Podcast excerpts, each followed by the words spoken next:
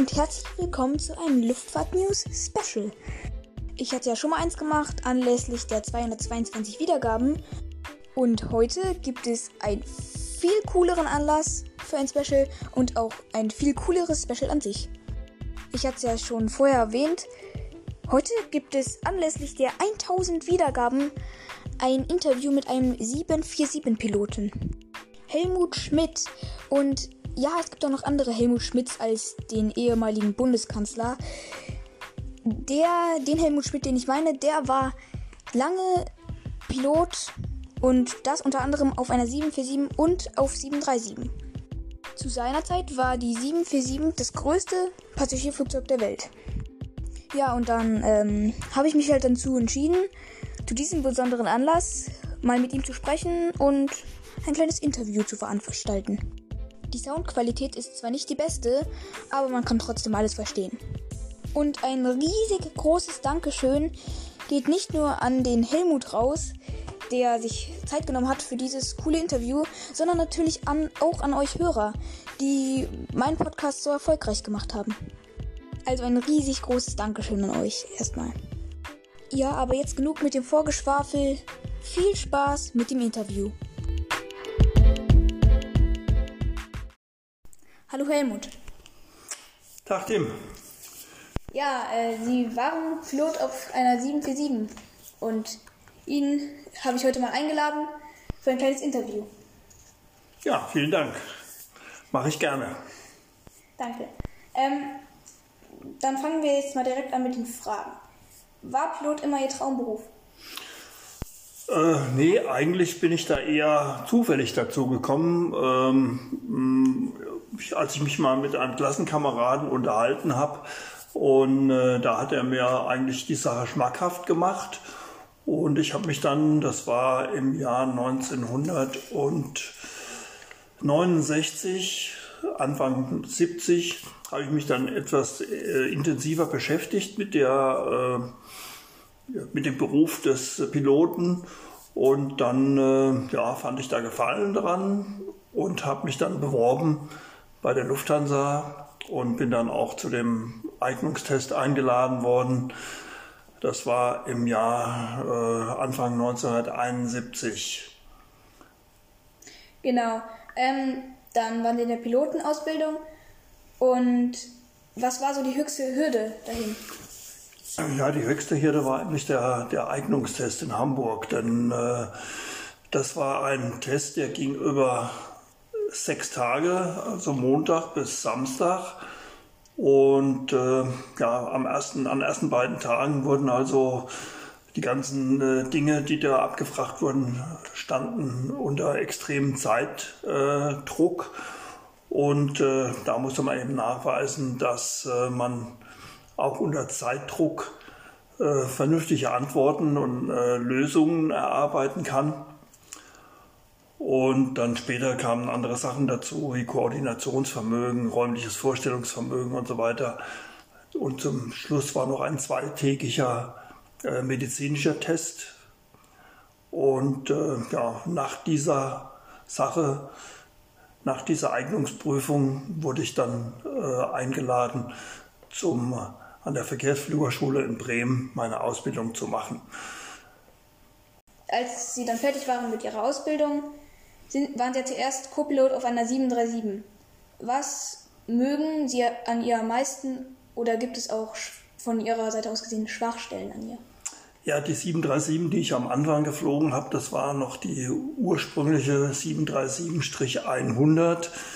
Die hatte also noch die lauten äh, Triebwerke und war auch in der ähm, Technologie in der Cockpit-Technologie noch nicht so weit entwickelt wie jetzt die modernen 737 mit Glascockpit und äh, FMS, also Flight Management System, sondern das war noch ein rein manuell betriebenes Flugzeug, was natürlich zur Ausbildung sehr gut ist, was natürlich auf der anderen Seite auch dann anspruchsvoll ist ähm, in Bezug auf die Instrumente, die vielen Instrumente und äh, man hat die äh, situative Darstellung, nicht so wie jetzt äh, beim Glascockpit, wo man äh, eine Moving Map hat und wo die ganzen Flugverlauf, der ganze Flugverlauf dargestellt ist, sondern auf der 737 von damals musste man die Sachen noch alles richtig erarbeiten und musste aufgrund der Instrumente eben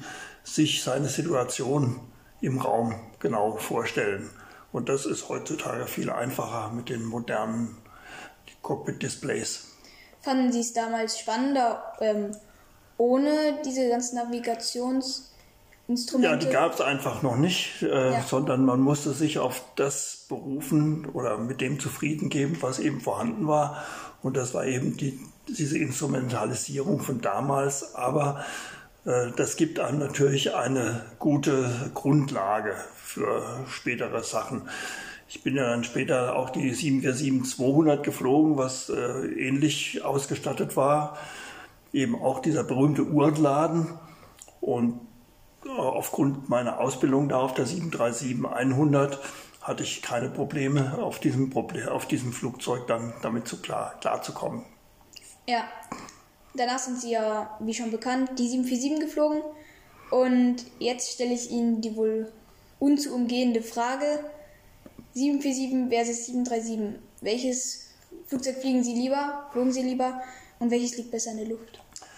Ja, also rein von, vom, vom Handling her war die 737 ein tolles Flugzeug. Das ist ein, ja, it's a pilot's aircraft. Und äh, dadurch, dass man sehr viele Starts und Landungen gemacht hat, war man natürlich auch äh, unheimlich routiniert. Äh, das Flugzeug lag natürlich bei weitem nicht so satt in der Luft wie jetzt äh, eine große 747, einfach aufgrund der Masse und der Trägheit und des Gewichts. Aber rein von der, vom Handling her war die 737 ein tolles Flugzeug und auch später die Flugzeuge, die ich geflogen habe, 737 Version äh, 300, 400 und 500.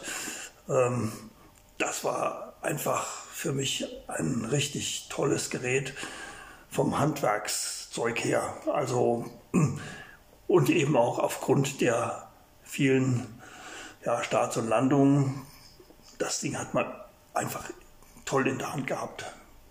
Ja, in ihrer Karriere flogen sie auch die DC-10, unter anderem nach Hongkong Kai Tak. Ist der Anflug dort wirklich so schwer, wie es immer gesagt wird? Und gibt es aus Ihrer Sicht auch einen schwierigeren Flughafen? Ja, der Hongkong Kai Tak ist schon was sehr Spezielles gewesen, eben aufgrund dieser Kurve dann kurz vor der Landebahn, wenn man dann äh, in der Richtung 1-3 anflog. Ähm, und dann war natürlich auch die Hindernissituation um Hongkong äh, nicht gerade unkritisch. Aber äh, es gibt noch schwierigere Airports. Also nach meinem Dafürhalten zum Beispiel ist der Flughafen von Quito, der in so einem Talkessel liegt, ähm, schwieriger anzufliegen. Und ähm, ja, wenn man dort, ja gut, ist egal, wo man einen Fehler macht, äh, ist immer schlecht. Aber äh, Quito ist nach meinem Dafürhalten der Flughafen, der in meinem Streckennetz, was ich so abgeflogen habe, äh, der problematischste ist. Ja, ähm, es gibt das Gerücht, dass bei Landungen in Kaltak hin und wieder mal Wäscheleien der Anwohner am Fahrwerk hängen blieben. Was sagen Sie dazu? Ja, das ist natürlich eine schöne Story. Ähm, und wenn man sich den Anflug von unten angeguckt hat, äh, mit dem, wenn der, die, die, großen Flieger da die Kurve kratzen, um vor der Landung äh, ja noch knapp über den Hochhäusern da eben auch mit diesen berühmten Wäscheleien. Ähm, das sieht schon ja, sehr herausfordernd aus und es ist ein toller Anblick. Aber mm, also ich habe nie jetzt aus, ja, mm, aus echten Quellen erfahren, dass da irgendwo mal äh, Wäscheleien oder irgendwelche äh, Wäsche, die zum Trocknen aufgehängt wurde, am Fahrwerk war. Ja, als 2005 der A380 das erste Mal abhob, haben Sie sich da eher, eher darüber geärgert, dass die 747 jetzt nicht mehr das größte Passagierflugzeug ist? Oder haben Sie sich für den A380 gefreut? Ja, ich fand natürlich, der A380 war natürlich ein, äh, ein total neu entwickeltes Flugzeug, was ja äh, während die 747 ja eine, eine Weiterentwicklung war. Und äh, es waren unheimlich viele neue Technologien in dem A380 drin, mit denen ich natürlich als Boeing-Flieger, ähm, auch wenn ich die 747-400 geflogen habe, die ja auch schon relativ hoch technisch entwickelt war, ähm, ja, habe ich schon so ein bisschen neidisch geguckt, dass jetzt die A380 da eben nochmal äh, eine Entwicklungsstufe weiter ist. Er ist zwar auch größer, aber größer allein äh, macht es ja nicht aus, sondern äh, es ist ja auch äh, die Technologie und wie so ein Flugzeug äh, zu handeln ist. Und was ich von den A380 Leuten, also Piloten gehört habe, mit denen ich auch befreundet bin zum Teil, ähm, ist es ein tolles Flugzeug, was auch trotz der großen Masse und trotz der äh, großen Dimensionen unheimlich gut zu handeln ist und auch sehr ja, gut in der Hand liegt. Konnten Sie denn schon ahnen, dass der A380 ein Flop wird? Oder war Ihnen das nicht so bewusst? Das konnte damals niemand absehen. Diese, äh, der Trend zum A380 ging ja aufgrund der Flughafenkapazitäten wurde die Flugzeuge immer größer entwickelt, weil das Problem war, die Frequenzen auf den großen Flughäfen äh, konnten nicht mehr erhöht werden. Das heißt, die waren an der, an der Kapazitätsgrenze und um mehr Passagiere zu transportieren aus diesen großen Hubs raus, ging die Entwicklung immer zu immer größeren Flugzeugen und endete dann letztendlich äh, mit einem 500 Plus Sitzer A380, den man natürlich nur äh, auf bestimmten Strecken vollkriegt und die Situation, wie sie jetzt ist, durch die Pandemie, die konnte natürlich keiner absehen. Und in der Entwicklung hat natürlich Boeing, äh, hat der Airbus sich natürlich auch äh, ganz andere Hoffnungen gemacht und nicht gedacht, dass sie im Jahr 2022 äh, die Produktion von dem A380 einstellen werden. Das war überhaupt nicht abzusehen, weder von mir noch von sonst jemand anderem. Was waren denn die schönsten Momente in Ihrem Pilotenleben?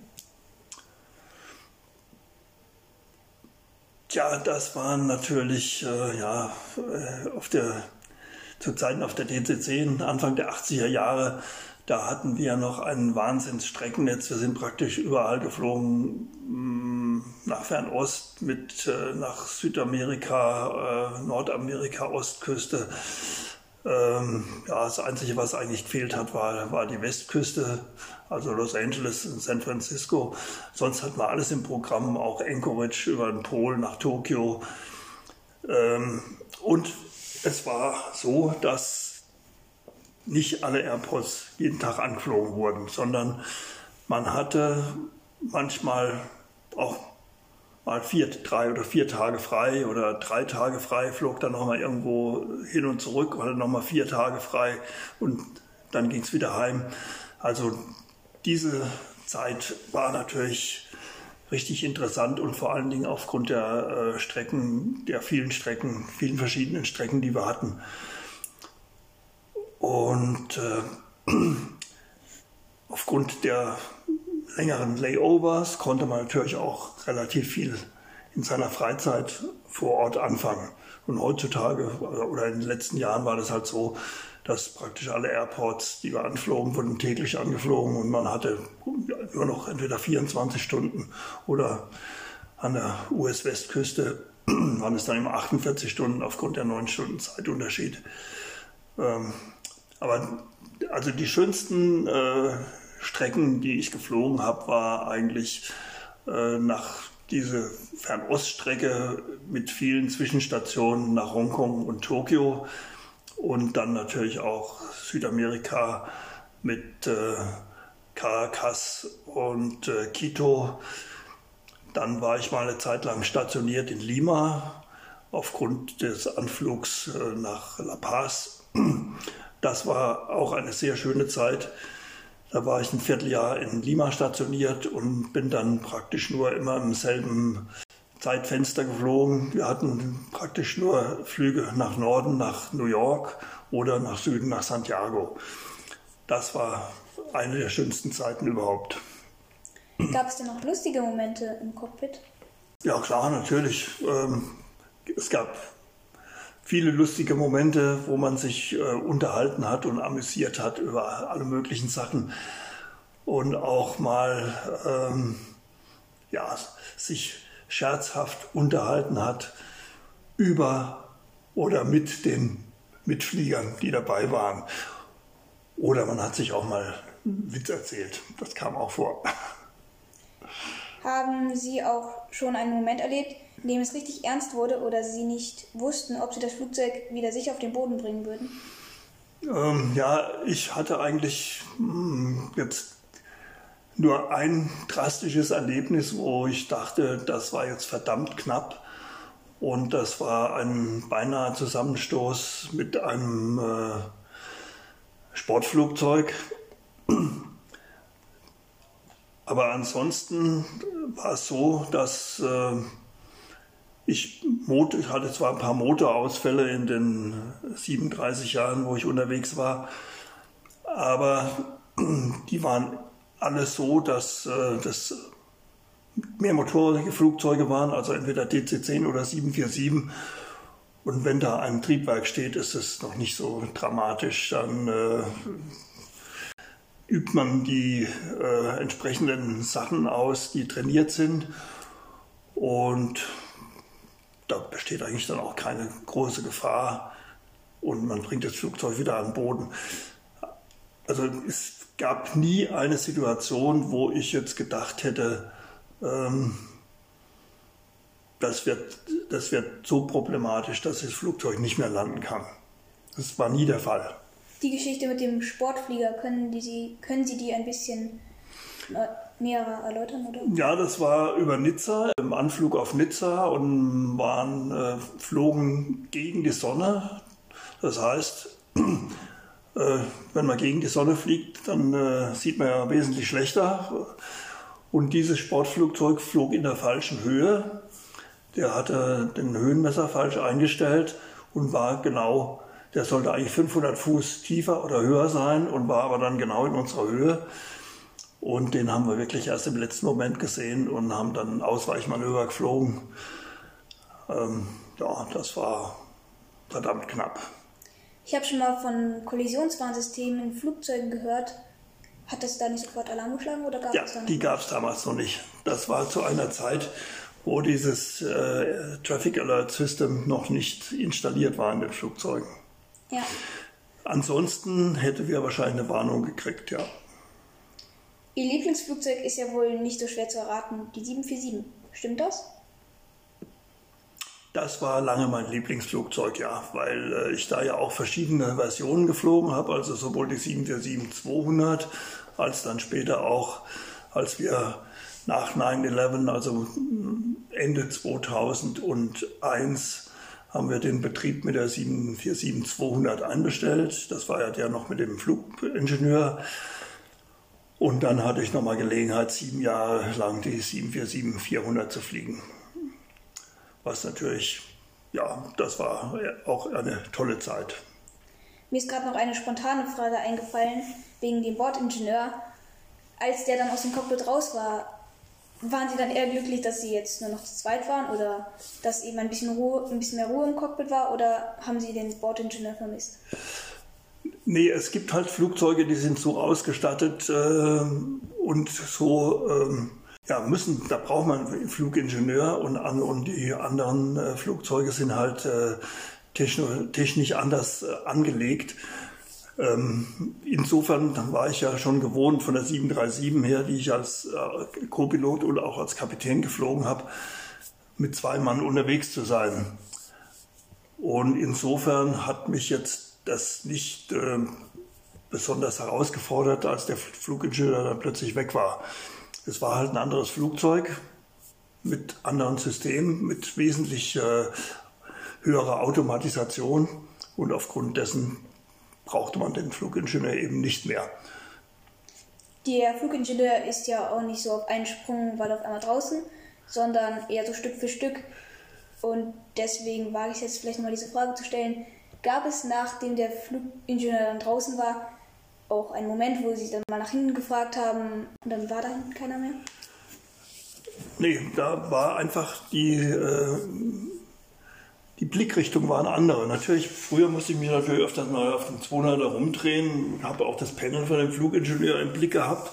Denn äh, als Kapitän hat man ja die Gesamtverantwortung und muss dann auch mal gucken, was da hinten passiert an dem Flugingenieur-Panel. Ähm, in dem Moment, wo man zweimal ein Flugzeug hat, ist, geht der Blick nach vorne oder nach oben und das Rumdrehen zu dem Flugingenieur äh, fand nicht statt. Ja, was ist denn Ihr Lieblingsflughafen? Wo fliegen Sie am liebsten hin? Boah, wo flog ich am liebsten hin? Sollte es der Flughafen sein oder die Stadt? Beides. Ja, also was, wo ich sehr gern hingeflogen bin, ist, ist Bangkok, also aufgrund der, der Stadt und der Situation dort und was man dort machen konnte. Und außerdem hatten wir da ein sehr schönes Hotel. Und ansonsten war ich äh, sehr gern in New York, weil äh, das ist eine Stadt, die äh, hat, bietet so viele Möglichkeiten, äh, ist wirklich ganz toll von kulturellen Angebot und auch äh, ja, einfach auch die Architektur ist, die man da sieht in den verschiedenen Stadtteilen, ist einfach toll.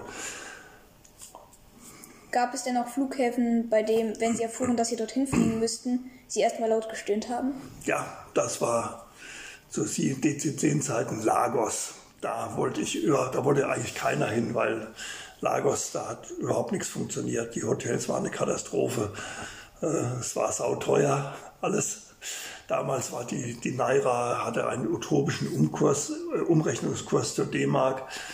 Und äh, also die Flüge nach Lagos, die waren extrem unbeliebt, sowohl im Cockpit als auch bei der Kabinenbesatzung. Wenn Sie sich im Nachhinein zwischen A320 und 737 hätten entscheiden müssen, welches der beiden Modelle hätten Sie gewählt? Da hätte ich wahrscheinlich die A320 gewählt, weil ich dann einfach mal nochmal ein Flugzeug kennengelernt hätte mit einer anderen Technologie mit äh, Fly-by-Wire, mit einem Sidestick. Ähm, ja, einfach eine äh, technologische Weiterentwicklung von der 737. Okay, das hätte ich jetzt nicht gedacht. Aber zur nächsten Frage. 737 und A320 unterscheiden sich ja in der Steuerung extrem.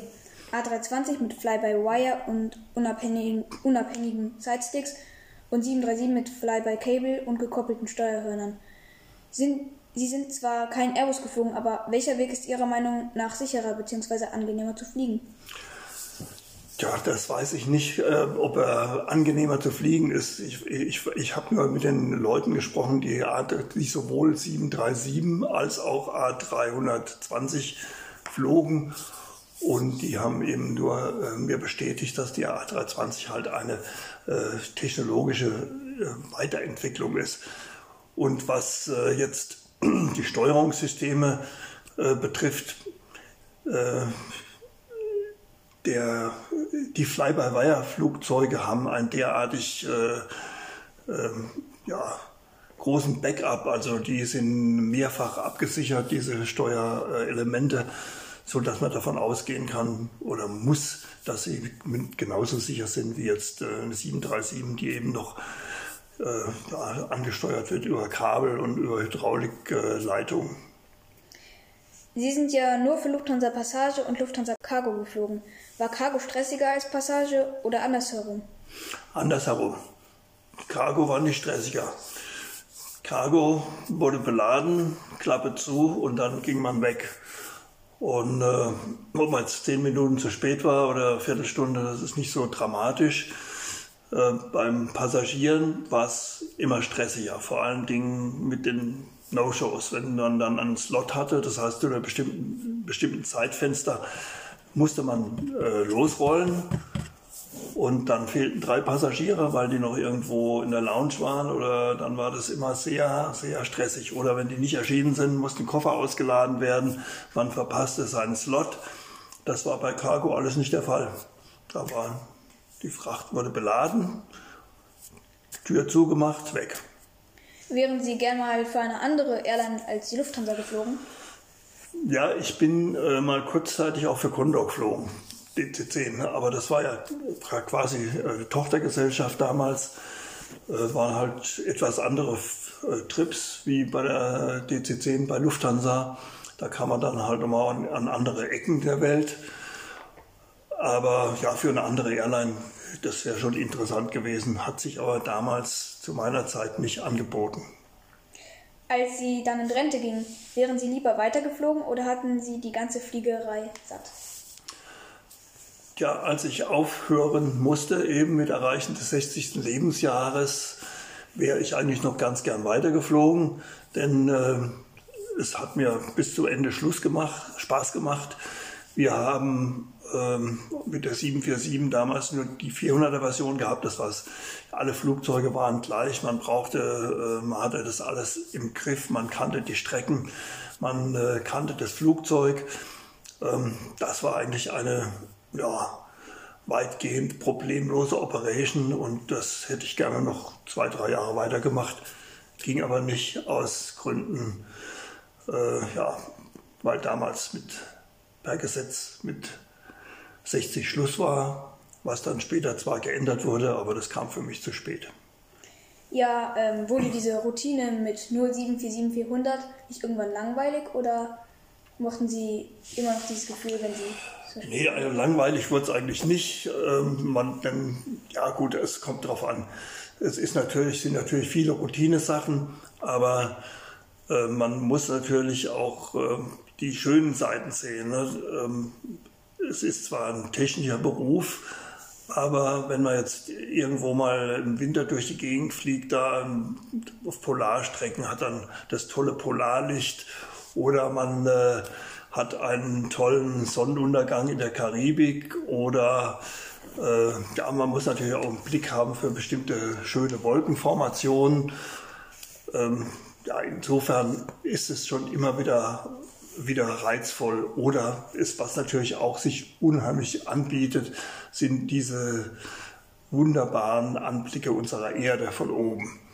Insbesondere wenn man jetzt äh, ja, schönes Wetter hat und man fliegt dann äh, über, über Grönland, sieht da die Gletscher, was viele Leute noch nie im Leben oder nie im Leben sehen werden.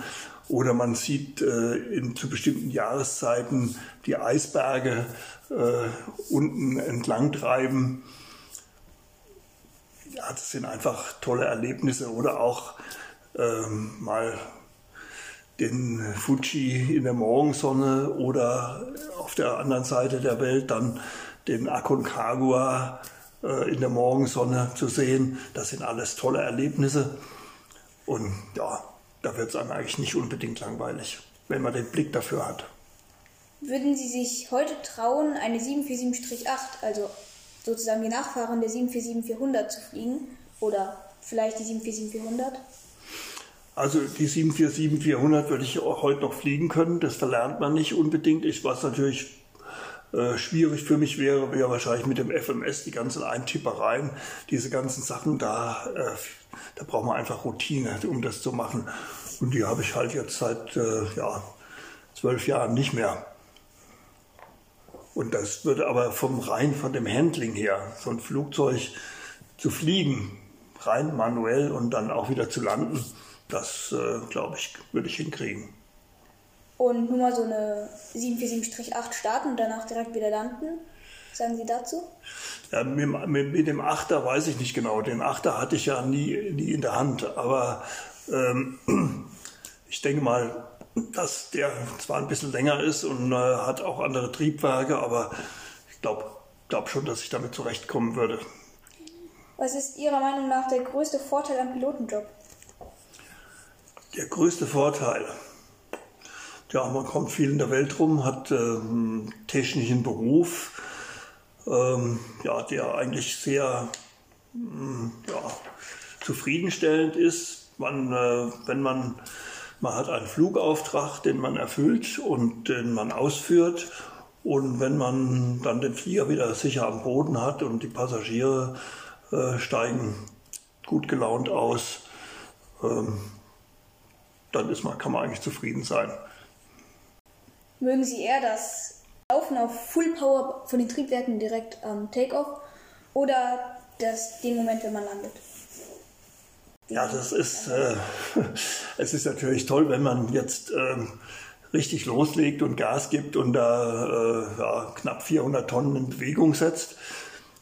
Ähm, aber eigentlich das äh, anspruchsvollere oder ja, äh, was dann halt, wo man sagt, okay, jetzt äh, habe ich meinen Flugauftrag gleich ausgeführt. Das ist dann halt die Landung. Und wenn die Landung geglückt ist und man dann den Flieger runtergebremst hat und rollt dann zum Gate, das ist dann schon sehr befriedigend.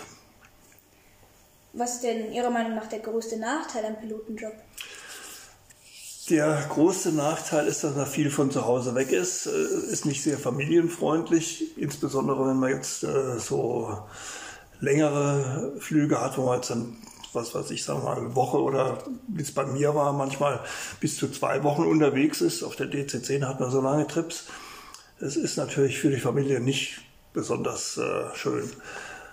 Und ähm, was noch dazu kommt, sind natürlich die großen äh, Zeitzonenunterschiede, Klima, Klimaunterschiede, die man verkraften muss. Deswegen ist man auch ausgesucht äh, und äh, normalerweise medizinisch äh, stabil und wird ja auch jedes Jahr, jedes Jahr zweimal untersucht medizinisch, um festzustellen, ob man das noch verkraftet.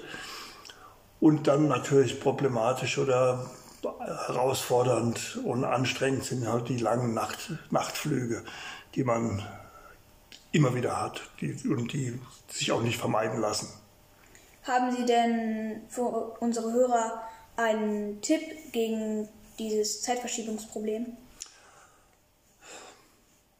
Ja, man kann das, die Zeitverschiebung nicht überlassen. Man hat ein, eine innere Uhr und die kann man eigentlich nicht überlisten, sondern man muss sich an die neuen Zeitzonen anpassen. Und wir haben uns zwar praktisch überhaupt nicht umgestellt. Denn äh, man kann nicht in 48 Stunden äh, neun Stunden Zeitdifferenz kompensieren, sondern man versucht so zu schlafen, dass man dann fit ist, wenn wieder, es wieder losgeht, aber völlig unabhängig von der Zeitzone. Würden Sie jungen Leuten den Pilotenjob heute noch weiterempfehlen? Im Moment ist es so, dass ich das überhaupt nicht empfehlen kann, weil die Situation äh, derzeit eine Katastrophe ist. Wir haben Tausende von Flugzeugen am Boden stehen während der Pandemie. Wir haben Tausende Piloten zu viel, die entlassen werden, die äh, keinen neuen Job finden. Und im Moment kann ich keine Empfehlung geben, diesen Beruf zu ergreifen. Und vor Corona, wie sähe es da aus? Ja, vor Corona war alles anders. Vor Corona war die Situation so, dass weltweit Piloten gesucht wurden. Insbesondere äh, im asiatischen Raum haben die Airlines stark expandiert und händeringend Piloten gesucht. Aber seit Corona haben sich die, haben sich die Situation bei allen Airlines weltweit gravierend geändert in negativer Hinsicht. Okay, Danke für das Interview, Helmut. Ähm, danke, dass Sie sich Zeit genommen haben. Tschüss. Gerne.